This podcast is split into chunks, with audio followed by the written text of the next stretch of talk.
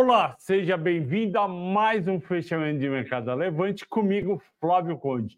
Hoje é segunda-feira, dia 19 de fevereiro, e o programa de hoje é dedicado ao Abílio Diniz, que faleceu ontem, foi acionista controlador do Pão de Açúcar e acionista de referência da BR Foods e também do Carrefour. E foi um dos maiores empresários do Brasil dos anos 80 e 90, quando as coisas estavam começando a se acertar, estava voltando a democracia, a redemocratização, também tinha o desafio da inflação. Ele foi do Conselho Monetário Nacional por 10 anos, então aí meus pêsames à família e a, a todos que gostavam dele e espero que seja muito bem recebido no céu. Bom, a bolsa hoje fechou em leve alta 0,14, 128.900 mil, 128.900 pontos, só que com um volume muito fraco de 13 bi meio,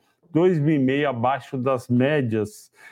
Na verdade, 2 bi meio não, 4 bi meio abaixo das médias de 18 bi das segundas-feiras de dezembro. E por que, que o volume foi tão baixo hoje? Porque era feriado, dia do presidente nos Estados Unidos. Para a gente, é, a gente não tem o equivalente, eu nem sei exatamente o que, que é o dia do presidente, mas foi feriado, não teve mercado financeiro. Pois bem, a bolsa abre o dia levemente negativo.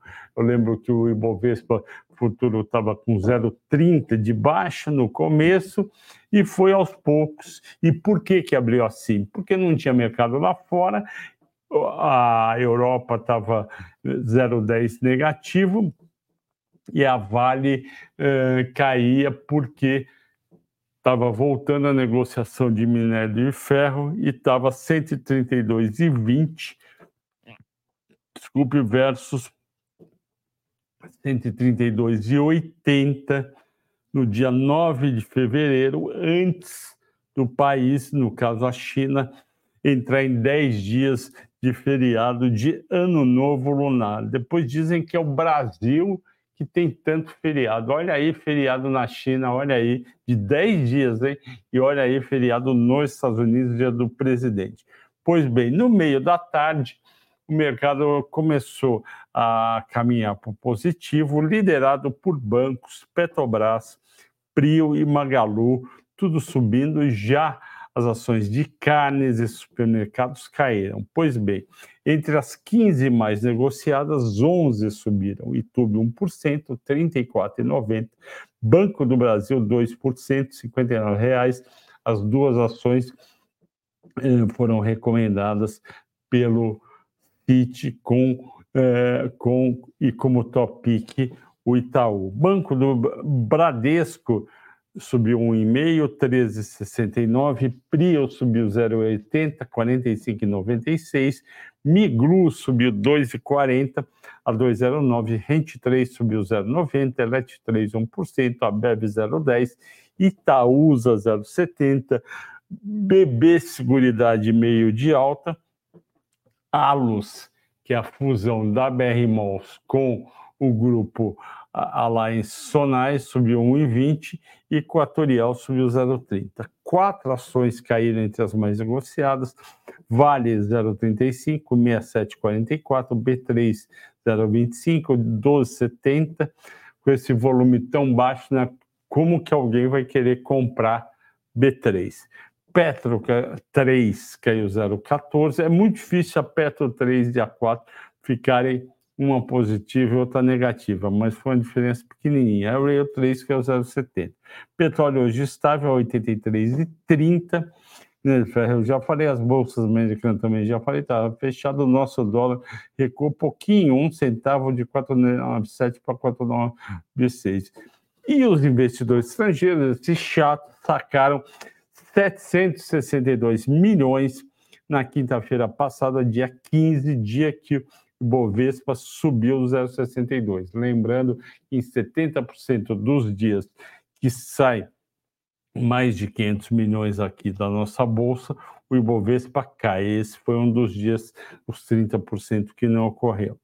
Assim, No, só no mês de fevereiro já saiu 6 bilhões e 900 milhões estrangeiros e o déficit no ano está em 14,800. Lembrando que o ano passado inteiro saiu 15 bilhões, agora 2 bilhões em praticamente é, 15 bilhões em praticamente dois meses. Eu lembro a vocês que o mesmo ocorreu no, no ano passado. A gente teve um coma.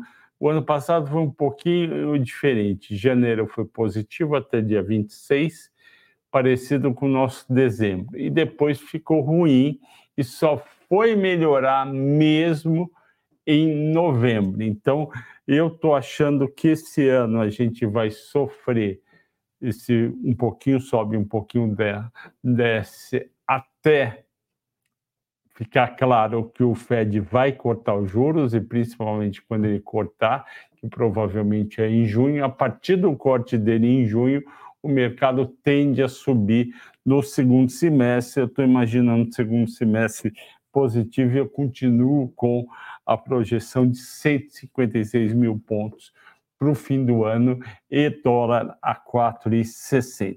Investidor institucional comprou 582 milhões na quinta-feira e no, e no ano está positivo em 3 bi.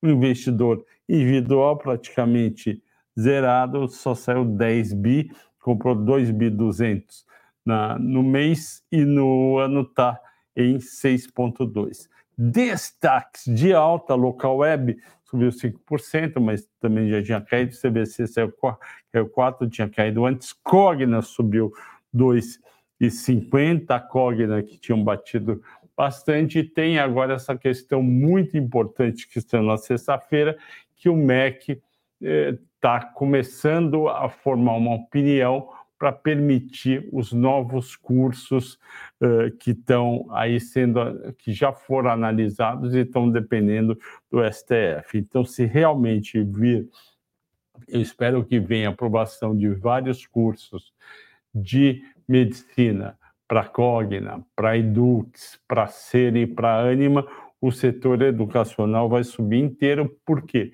Porque a margem é maior, eles cobram em torno de 10 mil as mensalidades em curso de medicina, com, co, cobram e eles têm um custo médio aí por aluno entre 3 e 5 mil reais, dependendo da faculdade e do lugar. Migro, já falei, Semig sobre 200 para 80.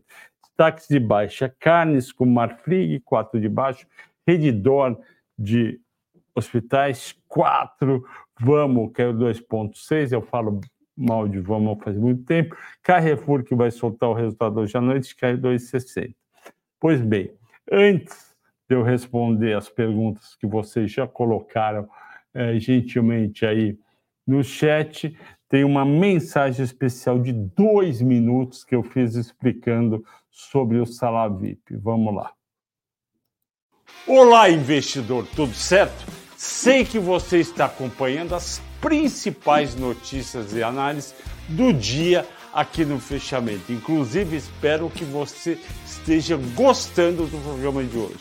Eu estou fazendo essa pausa aqui para te passar um recado muito importante. Não sei se você sabe, acredito que saiba, mas eu tenho um programa de consultoria premium aqui na Levante. Estou falando da Sala VIP, o meu principal projeto aqui na casa. Ao lado do meu colega Ricardo Afonso, analista certificado CNPI TICE, vamos analisar a sua carteira de maneira completa, realizando um acompanhamento de perto para os seus investimentos. Se você identifica que não consegue acompanhar adequadamente seus investimentos de perto, ou não tem tempo para parar, analisar o mercado, ver o que comprar, vender, a sala VIP foi feita para você. Com o meu apoio e de todo o time de assessoria da Levante, analisaremos o mercado para você, não importa a hora. Também vamos enviar as melhores oportunidades de ganho para a sua carteira. Não importa o seu perfil como investidor, você pode ser conservador,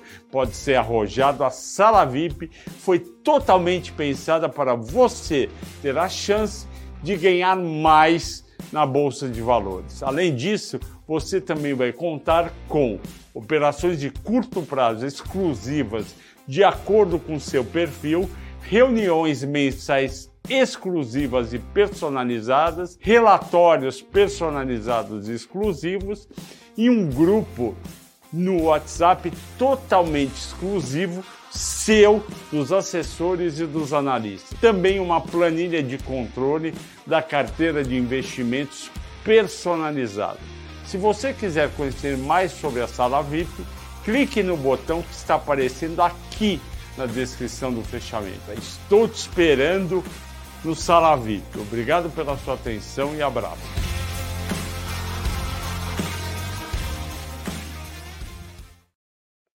Vamos lá, pessoal. Depois desse anúncio dos nossos colaboradores, Sérgio Minato, boa noite, grande abraço para você. O Sérgio está em Caraguatatuba.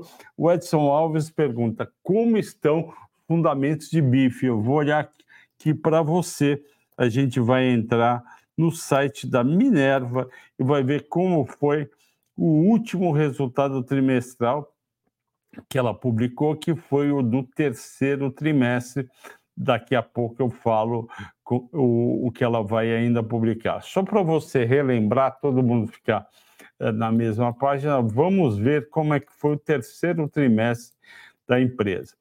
Terceiro trimestre da empresa foi da seguinte maneira: rece... o abate total recuou 4,6%, a receita bruta recuou 15 versus o terceiro TRI de 22, caiu 2,5 em relação de 23. A receita líquida caiu 16, o EBITDA caiu 11 e ficou estável em relação ao segundo TRI. E a dívida líquida ficou em 2,8, o lucro líquido até que foi bom em 141 milhões. Portanto, são resultados é, que eu diria que são apenas razoáveis, não são resultados para você falar, agora vai, eu vou comprar as ações da nossa querida Minerva.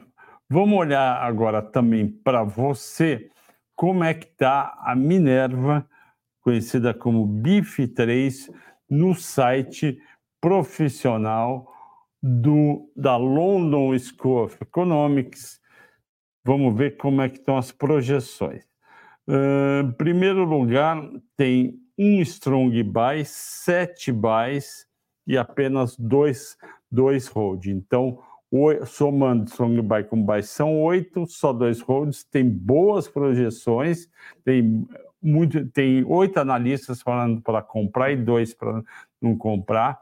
O preço alvo médio é 11,80, o papel está cotado a 6,54.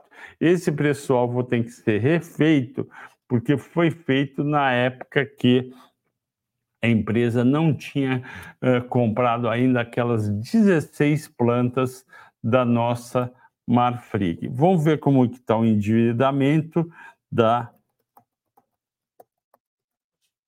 endividamento. Vamos lá. Uh, endividamento que, que aconteceu? Ela tinha no final do segundo trio um endividamento 7,7 bi, está com endividamento de 7,5, quer dizer, praticamente igual. A questão é: isso é muita dívida ou não é muita dívida? Isso é um pouco de dívida uh, acima do ideal, que é 2,8 vezes a, a, o EBITDA de 12 meses, só que é, isso é comum na, na, indústria de carne. A indústria de carne é uma indústria que traba, trabalha alavancada com índice perto de três vezes. Mas eu acho ok. Vamos, vamos agora, então, ver a nossa BIF 3 no status invest para ver como que está EV, EBITDA, etc. Vamos lá, o papel caiu 40% nos últimos 12 meses, pagou um yield de 8%, então 40 menos 8, ele, quem estava comprado há um ano atrás teve um rendimento negativo, ou seja, um prejuízo potencial, porque não vendeu, de uh, 31%. é um papel bem negociado, está cotado a 11 vezes PL, 5 vezes EBITDA. Olha, ele está no preço justo. Preço justo é quando você está com múltiplo ok. Ele paga dividendos de 8%, só que e ele está com uma dívida líquida de 9 bi para um patrimônio líquido de 630 milhões. É um belo endividamento. Ele precisa reduzir esse endividamento para voltar a ter valor. Ó, só para vocês entenderem, 4 bi é o valor de mercado para 9 bi de dívida. Então está desbalanceado. Os credores têm 9 bi do valor da empresa, os acionistas têm 4 bi. Então ela vale 4 bi mais 9, ela vale 13 bi. Então tem que tirar a dívida aqui do meio para dar dinheiro para os acionistas. Isso acontece com uma maior geração de caixa. O papel, se você olhar é, graficamente, é um papel que não está caro. Então, se você pegar cinco anos, está tá perto dos menores preços que foi em março de 2019. Então dá a impressão que ela está barato, que ela está barato, só que a aversão do mercado ao setor de carne está muito grande. A gente vai ter que esperar o resultado do quarto trimestre para ter uma luz melhor do que está acontecendo. Então, se você tem, mantenha. Se você não tem, espere sair o resultado Edson Alves. O Agostinho Alves uh, pode ser parente do, do Edson Alves, me pergunta sobre Sapri 11, a Sanepar. Sanepar está subindo bem por conta de Sabesp. O pessoal está fazendo a seguinte conta: olha, em um ano subiu 54%, a gente recomendou Sabesp, Copasa e Sanepar lá atrás. Então, a Sanepar está subindo em um ano 54%, mais os dividendos. Vamos ver como é que estão os dividendos da SAPRI 11. A SAPRI 11 está com dividendos de 5,70, mas está muito bom quem estava comprado nesse um ano. E ela está com EBITDA de 4,5, que não é alto, e um PL de 5,3. Então, para mim, Agostinho, mantenha e espere a privatização da Sabesp, que vai ser no mês de junho. E tem gente aí mega animada com, com Sabesp, achando que Sabesp, o preço justo é 111, acho que é o Bradesco, 150 ou 60, algum banco estrangeiro. Eu acho o seguinte, a gente vai continuar a navegar. Eu recomendei lá atrás, a primeira vez a 38, depois a 44, depois a 52, a 61, 62. Eu comecei a ficar com um pouco de receio, porque eu achava que ela ia atingir 80 reais em junho desse ano na privatização. Esse era meu preço para a privatização da Sabesp. Quem infelizmente não comprou tem que esperar algum momento de estresse do mercado para comprar. Então, tem que torcer pela, pela, por alguma coisa negativa para o mercado cair. Continuando, o FM Fama 22. Professor, acho que o quarto T da Auren foi fraco. Além da dívida estar alta ainda, vale a pena ter na carteira? Vamos lá na Auren RI. Vamos ver resultados. Eu gosto da empresa, eu gosto dos projetos da empresa. Vamos ver como é que foi como é que foram os resultados da empresa. Ela divulgou a empresa, divulgou o resultado na semana passada. Vamos ver em detalhe para ajudar todo mundo. Pois bem, a receita dela cresceu em um ano 14,7%, muito bom. só que o EBITDA ajustado caiu 4,8% e o EBITDA sem ajuste caiu 45%. O problema foi um custo maior, eh, principalmente na parte de eólicas, e ela teve um lucro líquido de 107%. Em 22 tinha sido 2, 2 bi 400, mas era por conta de não operacionais. Ela teve um fluxo de caixa livre de 1 bi 600 e um operacional de 350. Eu não acho que ela está é, muito alavancada, não, porque a alavancagem dela subiu 20%, mas ainda está 1,8 vezes o EBITDA dela. Uh, mas eu, de certa forma, sim, é, eu concordo contigo, está um pouco elevado, olhando bem, porque se o EBITDA cair para 500 milhões e não ser mais o que era antes, vai dar, vai dar 2 bi, 3,2 sobre 2 bi. É, é, não está alto, não, desculpe, não está alto, apesar do aumento. Vamos ver como é que está a cotação da Auri 3. Auri 3, este ano ela caiu 11,30, no último mês ela subiu em 22, e seis meses ela caiu 2%, em um ano ela está com 11 de queda. Essas quedas que a gente vê aqui no gráfico é por conta daqueles pagamentos de dividendos. Vocês lembram que ela, que, que a Auren ela uh, recebeu aquela indenização por conta por conta da usina de Três Irmãos e ela pagou dividendos extraordinários de 3 bilhões em 2023. A gente surfou isso daí, eu avisei vo vocês para comprarem, mas não vai ter de novo. Eu entendo que não vai ter de novo. Vamos ver aqui dividendos recebidos, uh, dividendos recebidos, é, tá, tá com cara que não vai ter de novo, ó, aprovou nessa data distribuir 40 centavos por ações, 400 milhões. É, vai ser o novo normal dela, ela não vai mais pagar 3 bi, se ela pagar 400 por trimestre, vai dar 1 bi 200 porque aí ela não tem mais indenização. É, no geral, você tem razão, FM Fama 22, o resultado, eu não vou falar que foi fraco, eu acho que foi regular, eu acho que, tem, que vale a pena a gente esperar mais resultados para ajudar você a escolher outra elétrica para dividendos, ok?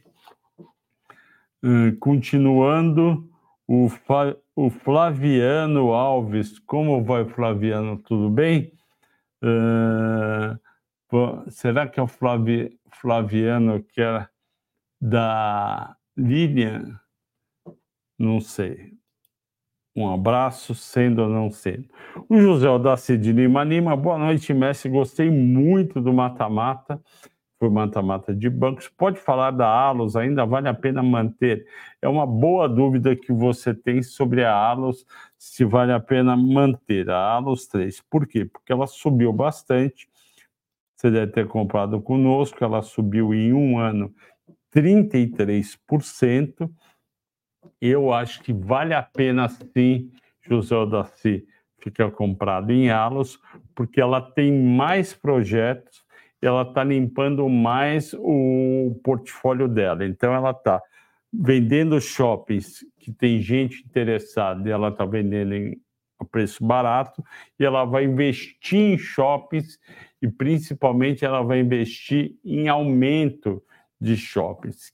Qual que é a diferença de investir em shoppings e investir em aumento de shoppings? Quando você investe num shopping totalmente novo, você tem custo de terreno, você tem todo aquele custo da construção que vai ter um payback que vai demorar um pouco, e você tem o risco de não vingar a, aquele, aquele novo shopping. Porém, se vingar, você vai ter um ganho muito grande, porque provavelmente você vai ter pago pouco pelo terreno, vai ter construído no nível com custo ok e vai ganhar bem.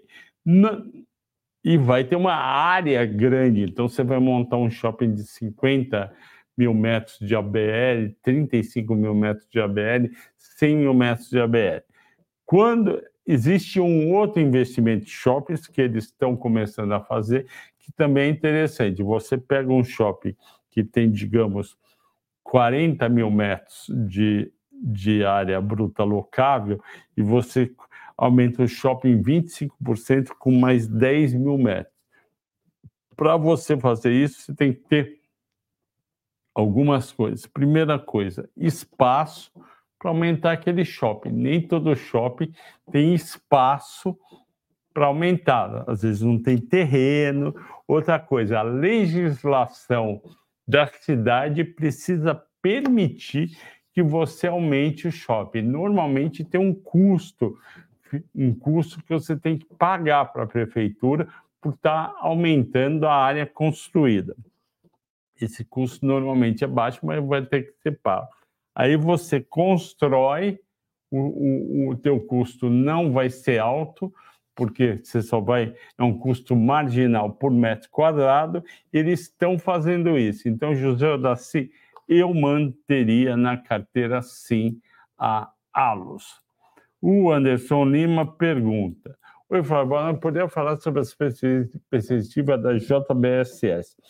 Podia, e vou falar, Anderson, a minha preocupação é com os resultados e com a margem. A margem EBITDA de carne nos Estados Unidos está em 1,3. 1,3, 1% de margem não sustenta a barriga de ninguém. Ou seja, não dá resultado, porque não paga despesa financeira e não dá lucro. Então, é preocupante. A gente vai esperar o resultado do quarto trimestre para ver se melhorou. E eles vão falar no resultado da perspectiva. Vamos olhar as ações da JBSS3 para ver se tem alguma indicação. Neste ano, elas caem 11%. Em um ano, elas sobem 24%. Já começou a melhorar. Só que se você pegar de dezembro para cá, quando tudo é, exagerou na alta, teve uma queda aí grande de 11% e continua caindo. Eu não entro e eu respeito muito a cotação de, de, algumas ações. Tem ações que, que acompanham o mercado em geral, tem ações que acompanham o resultado que ainda vai sair, e tem outras que acompanham o resultado que já saiu.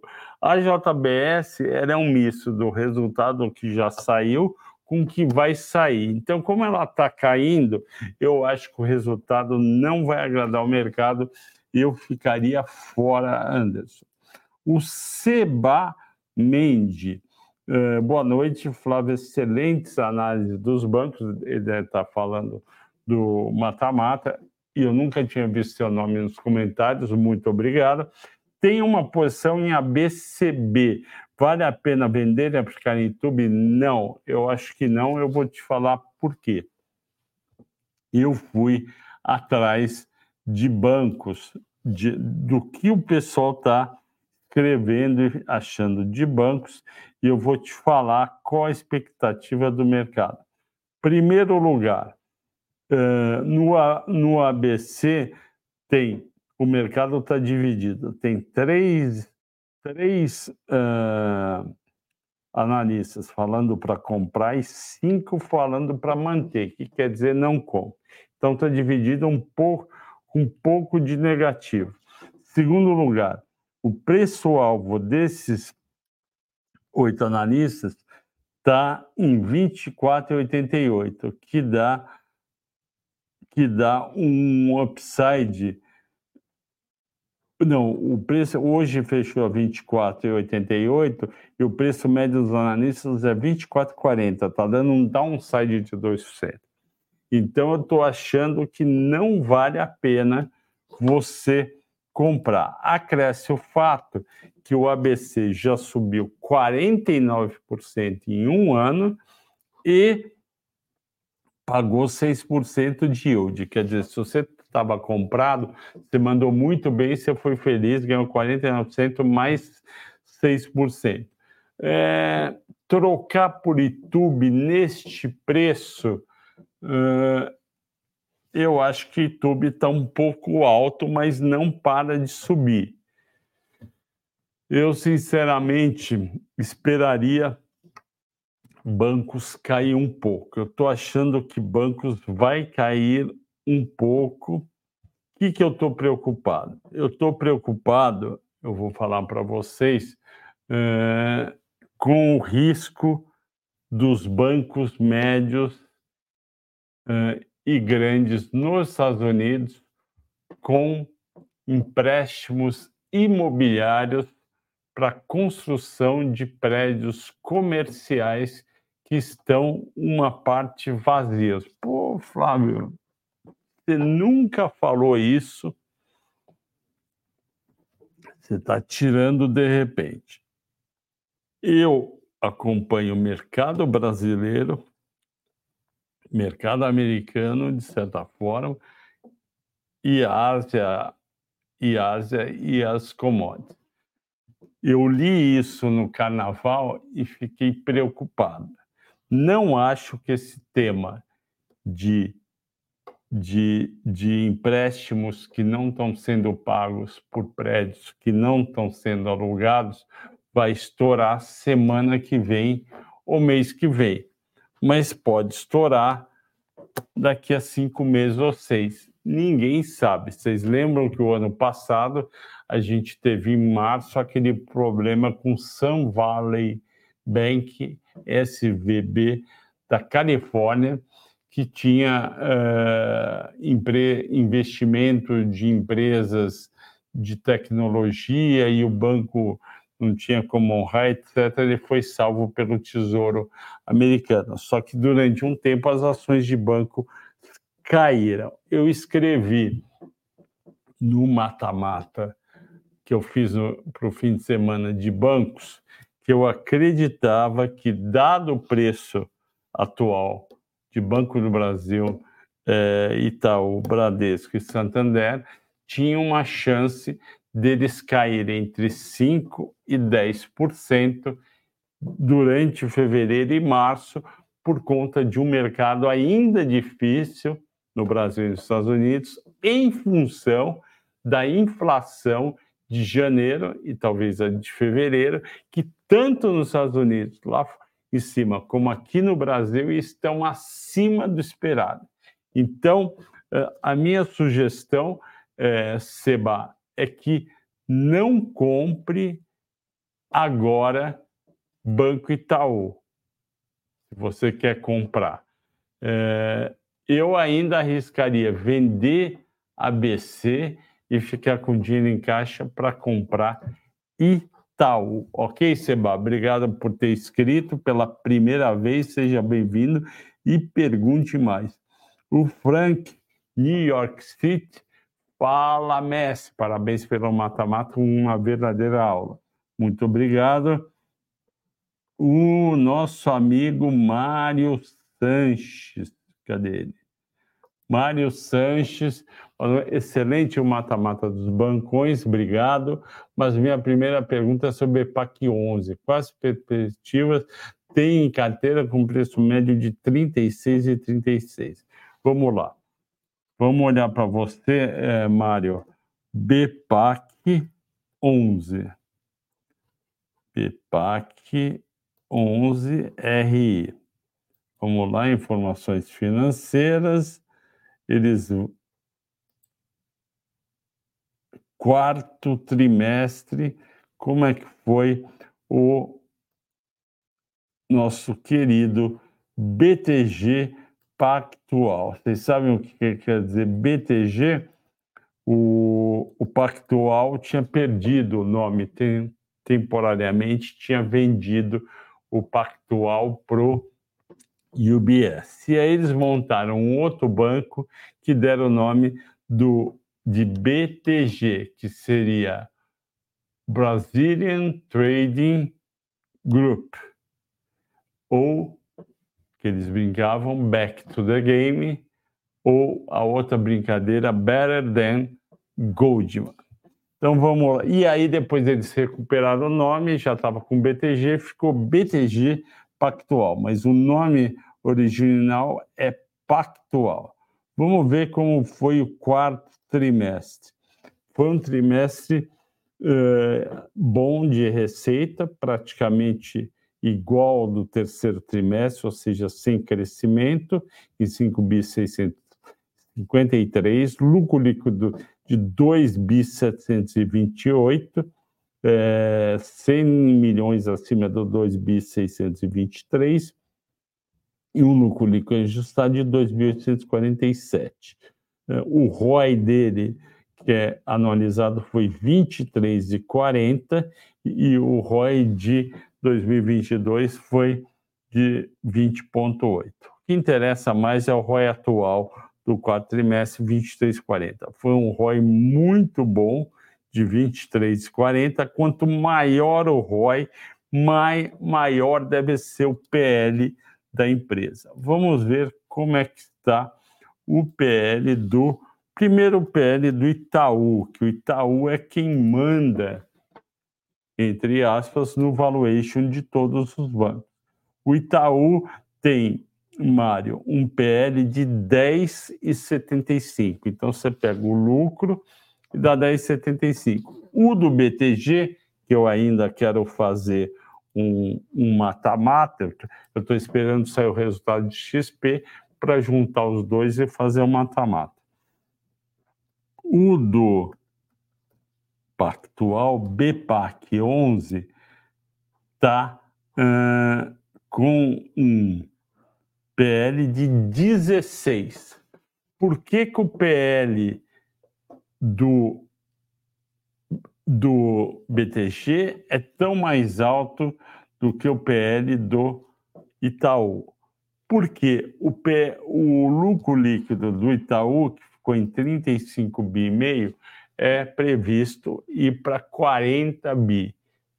Que nem eu fiz na apresentação, daí uh, daí um, um aumento de cerca de 4 bilhões e meio, que dá um aumento, vamos olhar lá, não lembro de cabeça quanto dá o aumento, mas eu vou dar o número direitinho. Então vamos lá, mata-mata de bancos. Vamos lá. Tô... Cadê o lucro? Oh, meu Deus do céu. Estou subindo aqui o lucro. É. Vai aumentar. O lucro está para 37,4% desse ano. Sobe só 5%. Para quanto pode o lucro do BTG este ano? BPAC 11. Vou descobrir agora quanto que os analistas estão prevendo, não sou eu, são analistas de vários bancos. O que, que eu gosto de pegar muitas vezes? Eu gosto de pegar a média do mercado, porque a média do mercado fala melhor sobre o que está esperando. Ó, o, o preço-alvo do BTG para o mercado está em R$ 40,90. Você está, Mário, com R$ 36,36, então tem um espaço aí de valorização de 11%, com cinco recomendações de, de compra e quatro de manutenção. Vamos ver agora as projeções de lucro para 2024. Está saindo aqui eu estou de novo naquele, naquele do London Stock Exchange. A projeção de lucro é de 12 bilhões e 200 e o lucro atual está em 10,400. Então, o crescimento do Itaú esperado é 5% no lucro. Eu acho que vai dar mais, mas é 5%. O esperado no BTG é 20%. Por isso que ele tem um PL maior e por isso que ele tem uma expectativa de valorização melhor. Então, Mário, eu sugiro manter em carteira mercado de capitais, que é onde, e banco de investimento, que é onde o BTG faz o seu lucro, deve melhorar, principalmente a partir da redução da taxa de juros nos Estados Unidos. Segundo semestre vai bombar aqui no Brasil. Só que já está melhorando com a queda do com a queda da Selic. O governo tem uma diferença brutal. O Bra... Os Estados Unidos está com juros altos e não começou a cortar e está em dúvida quando vai cortar. O Brasil estava muito alto, ainda está alto, está cortando 0,75 toda a reunião e vai chegar em 10% e depois vai ver se corta de meio e meio ou se corta uh, se continua a cortar de meio e meio ou não. Eu acho que vai continuar e vai cair para pelo menos 9,5 a Selic e 9 no fim do ano. Só que tem que cair mais a inflação. O nosso risco é a inflação. O nosso risco não é o BTG. Ok, Mário? Espero ter te ajudado. Eu acho que tem que manter a posição. Eu acho que vai melhorar o BTG. O Mário Sanches, novos rumores que na Elete 3 que o Lula quer quer inter, interferir, colocar conselheiros via fundos de pensão. Uh, eu não vi esse rumor, eu não ouvi esse rumor, e tem um cara lá muito bacana que eu admiro, que é o Ivan Monteiro, que foi do Banco do Brasil, foi diretor, foi diretor financeiro, foi presidente, depois foi da Petrobras diretor financeiro e presidente. É um cara muito bacana. Eu não acho, ele pode até botar uh, conselheiro via fundo de pensão, mas eu acho que ele não mexe na diretoria e, e na, nos objetivos dele. Vamos esperar, mas eu não vejo isso para o curto prazo. Eu vou atrás desses rumores. O Renato Maia pergunta: e a Vale? A Vale, eu falei aqui na semana passada, a Vale está dependente da questão do, do resultado que vai sair. Eu não lembro se é 22 ou 28. Vale 4 tri. A Vale vai divulgar. Vale, vamos lá. A Vale vai divulgar dia quinta-feira, dia 22. O risco que a gente tem do dia 22 qual que é? O nosso risco é vir uma provisão muito alta para esse adicional que a BHP fez, diminuir muito o lucro e diminuir muito, muito o dividendo. Vamos esperar, a gente não tem bola de cristal, coisas boas ou ruins podem acontecer. Vamos aguardar a recomendação e manter. O Mário também pergunta: Itaúsa tende a ter desempenho ainda melhor que Tube 4 em 24? Eu acredito que sim. Não acho que vai ser uma diferença brutal, naquele mata-mata que eu fiz, Mário de Tube e Itaúsa, a diferença é de 10%. Não é brutal essa diferença. Vou entrar aqui de novo para ver aqui exatamente qual diferença que eu calculei. Mas eu calculei uma diferença, se não me engano, de, de, de 30. Ó, aqui. Itaúsa e Itaú. Estou entrando. A diferença que eu calculei aqui foi a seguinte. Itaú subiria 10,40, Itaúsa subiria 19,5, uma diferença de 10%, e eu acho que, que a parte de Itaú está subestimada, pode ser um pouquinho menos. Uh, eu ficaria, no caso da sua carteira, é, com as duas na carteira, fazendo operações que nem você faz bem feito com o Ricardo, aquelas operações de venda de call, de call coberta, tanto com Itaúsa como com YouTube. Mas eu espero é, surpresas positivas mais no, no Itaú, na Itaúsa. O Itaú é aquele, aquele bancão, aquele aquele transatlântico que vai todo trimestre 9 bi, 9 bi meio, depois vai para 9 bi 800, 10 bi e tal. A Itaúsa tem, pode ter algumas incertezas no caminho por conta de Duratex, Alpargatas, CCR e. Mas pode ter surpresas negativas, porque está muito baixo o preço de Alpargatas, muito baixo o preço de Duratex e a EGEA pode abrir o capital. Então, eu acho que tem que considerar as duas e não apenas uma delas, o tipo é essa e tira a outra. Eu acho que você pode operar 50% com cada uma. O Rui Gandara de Campinas poderia comentar expectativa para resultado de Kepler e Leve? Posso sim.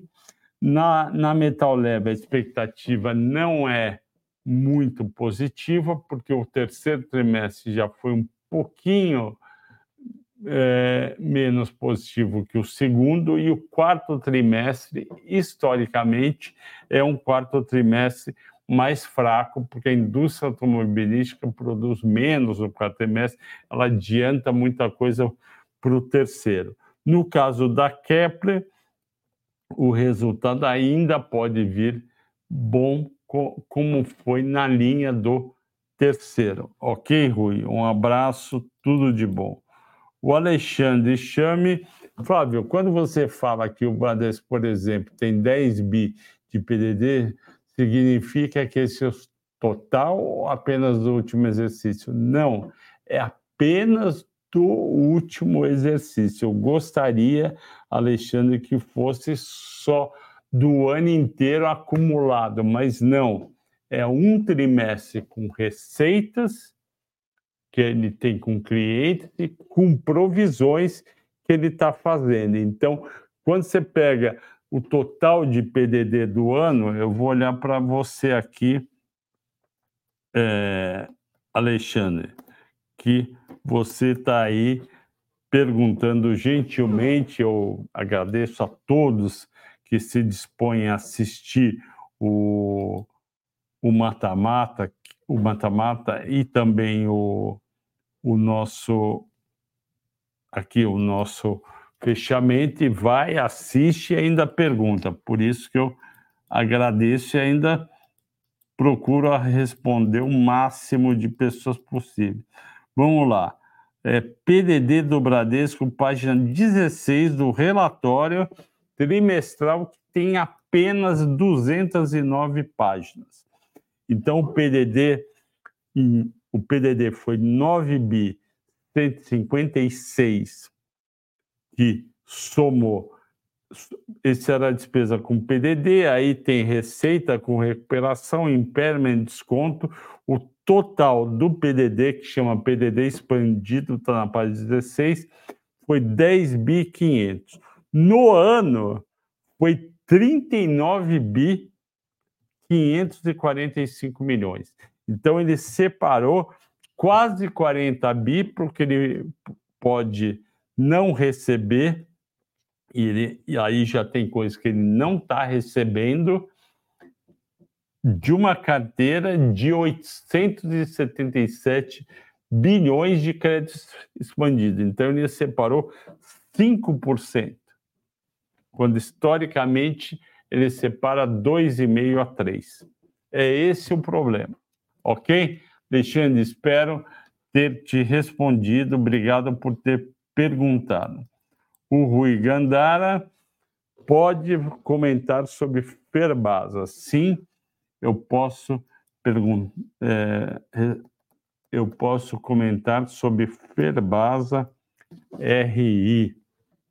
Vamos entrar em Ferbasa. Estou entrando aqui em Ferbasa no a parte de investidores. Ela não divulgou o quarto trimestre, ela vai divulgar o quarto trimestre no dia. Ué, não tem aqui o dia. Não tem o dia. É. Não tem. Falei com RI, não tem. Não tem o dia da empresa. Vamos ver o que é o resultado. Estou aqui abrindo a planilha do resultado da empresa.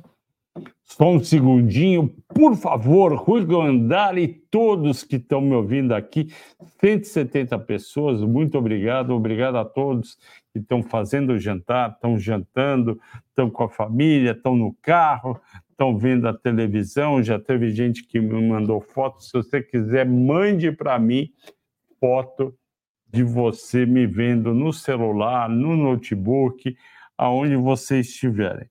Estou aqui com o resultado do terceiro trimestre.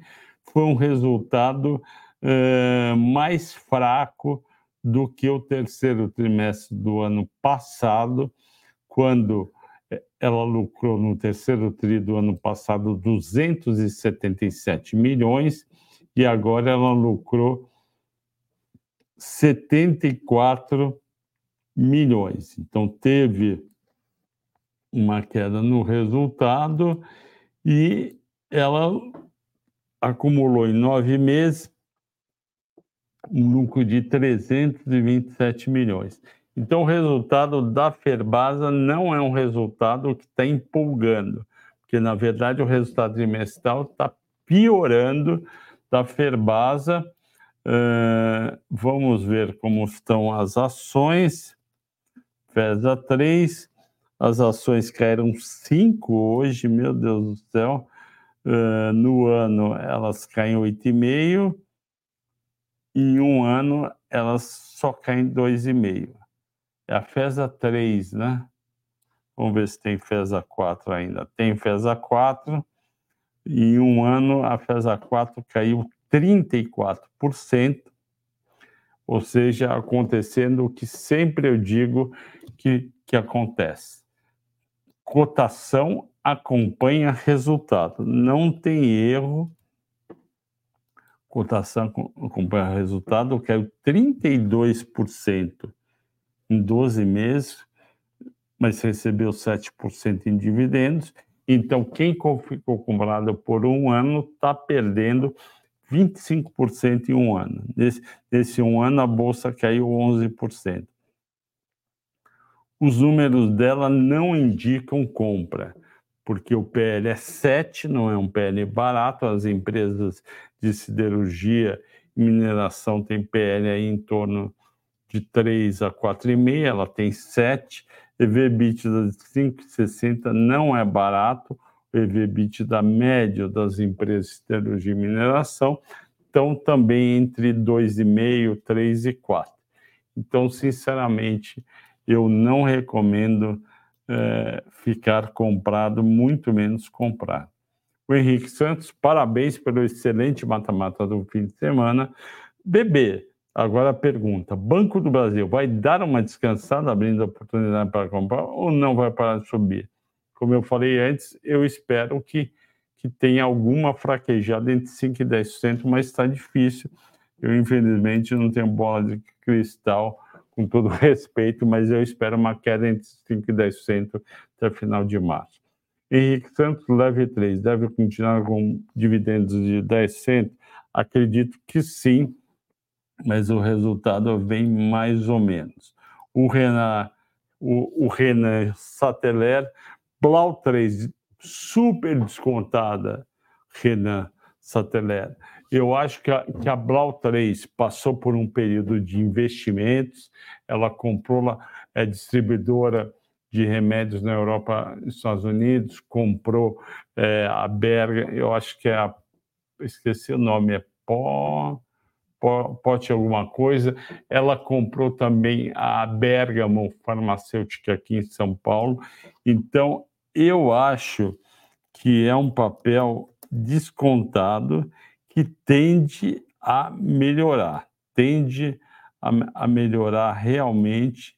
Eu tenho uma expectativa positiva, eu mantenho, eu estou esperando sair o terceiro trimestre da Bergamo, eu estou esperando sair o, o terceiro trimestre da Bergamo, da Bergamo Farmacêutica.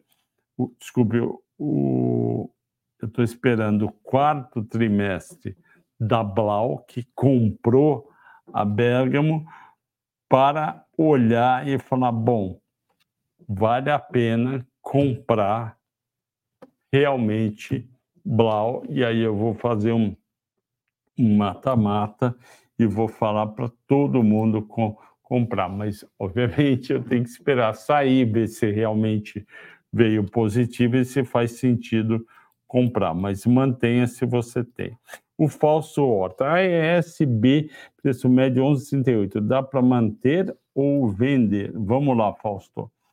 É, você está perguntando da ES Brasil 3 que a AES lá de fora falou: eu quero vender, a ação caiu bem, veio de 12,50 para 10,31.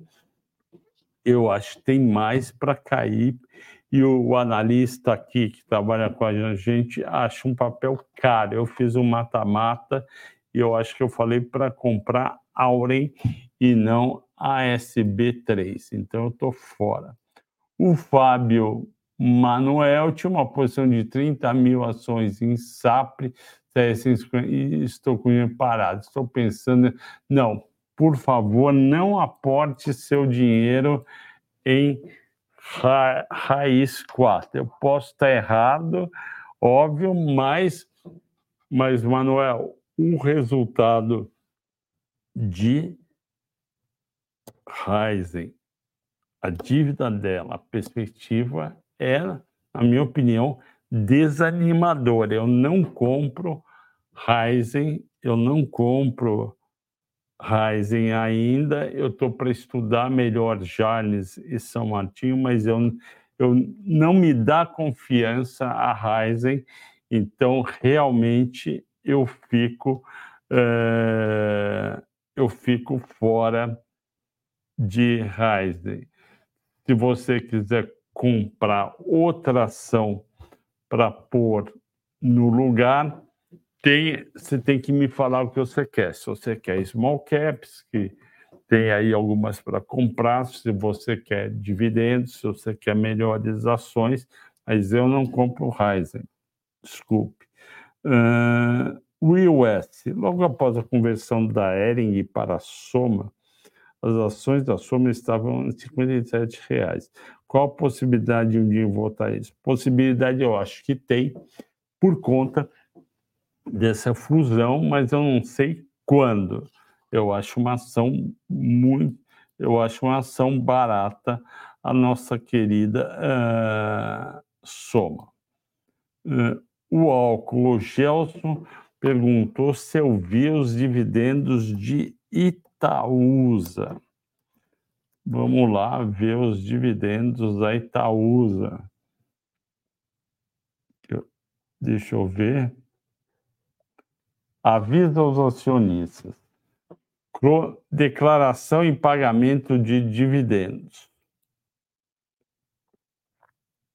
Vai pagar dividendos adicionais de, de 0,30 centavos, que serão pagos dia 8 de março, graças a Deus, mais juros sobre capital próprio de 0,25. Vão pagar 0,55. É um belo pagamento e um dividend yield de 8,1. Portanto, tá aí, Mário, uma ótima notícia que saiu hoje. Eu não tinha visto, graças ao Álcool Gelson Silva, ele avisou. Eu agradeço você, é, Gelson, por ter nos avisado. E é uma ótima notícia, porque eu recomendei para todo mundo Itaúsa e o pessoal vai receber, o pessoal vai receber quem estava comprado até dia, quem estiver comprado até dia 22 de fevereiro de 2024. Se você não está comprado ainda, compre que vale a pena. Uh, a Maria Martins fala: Prio está demorando para deslanchar.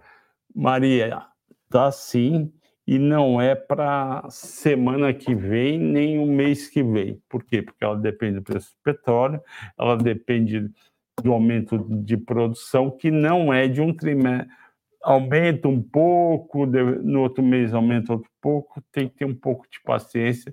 Eu espero, ah, eu espero que ela esteja acima dos 50 reais realmente eh, para o segundo semestre e não para agora.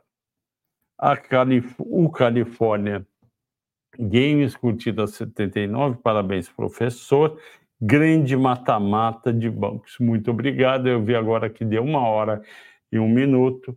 Eu tenho que interromper, porque o limite é uma hora. Obrigado a todos pela audiência, pela paciência. Obrigado por terem assistido o mata-mata de bancos. Se você gostou, comente lá também e para ajudar no, a ser divulgado e vai lá no compartilhamento e manda no seu grupo de WhatsApp. Obrigado a todos. Até amanhã e bom descanso.